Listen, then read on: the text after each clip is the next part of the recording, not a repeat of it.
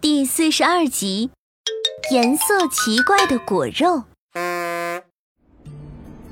滴滴滴滴，科科正盯着餐桌上妈妈做好的苹果派，正在此时，裤兜里的通讯器却响了起来。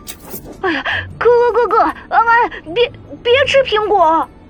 听到康康没头脑的一句话，这让科科和安安都疑惑起来。苹果怎么了？反正就别吃。我刚刚咬了一口，发现这个苹果不对劲儿。这一瞬间，让三个小朋友回想起了前两天发生的雪糕事件。啊，康康，你在吃东西上怎么总有发现呀？哎，你们快过来看看吧。很快，科科和安安来到了康康家，他们聚在厨房的餐桌旁，盯着餐盘里被康康咬过的苹果。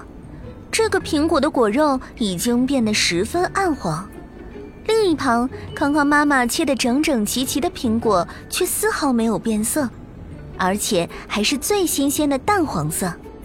哎，还真是不一样。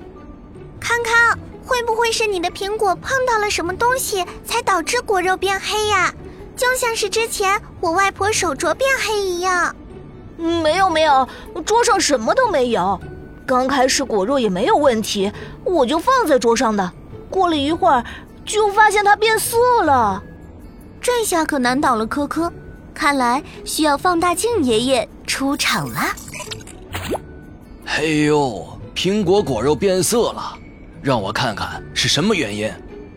放大镜爷爷仔细扫描起暗黄的果肉，很快，放大镜爷爷心中就有了答案。孩子们，别担心啊。这个苹果果肉变色呀，是因为苹果的果肉细胞被咬碎了，导致液泡里的多酚就跑了出来，遇到了液泡外面的多酚氧化酶与空气中的氧气，于是呀，酶和氧气合伙起来，把多酚转化成了一堆褐色的物质，所以果肉的颜色才会越来越深。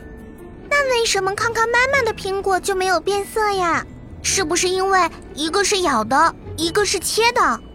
没错，科科，刀切的苹果并不是不变色，只是跟用牙齿咬比起来，伤害到的苹果细胞要少很多，就不会有很多分氧化酶和氧气接触。刀切过的苹果呀，要很长时间才会变色呢。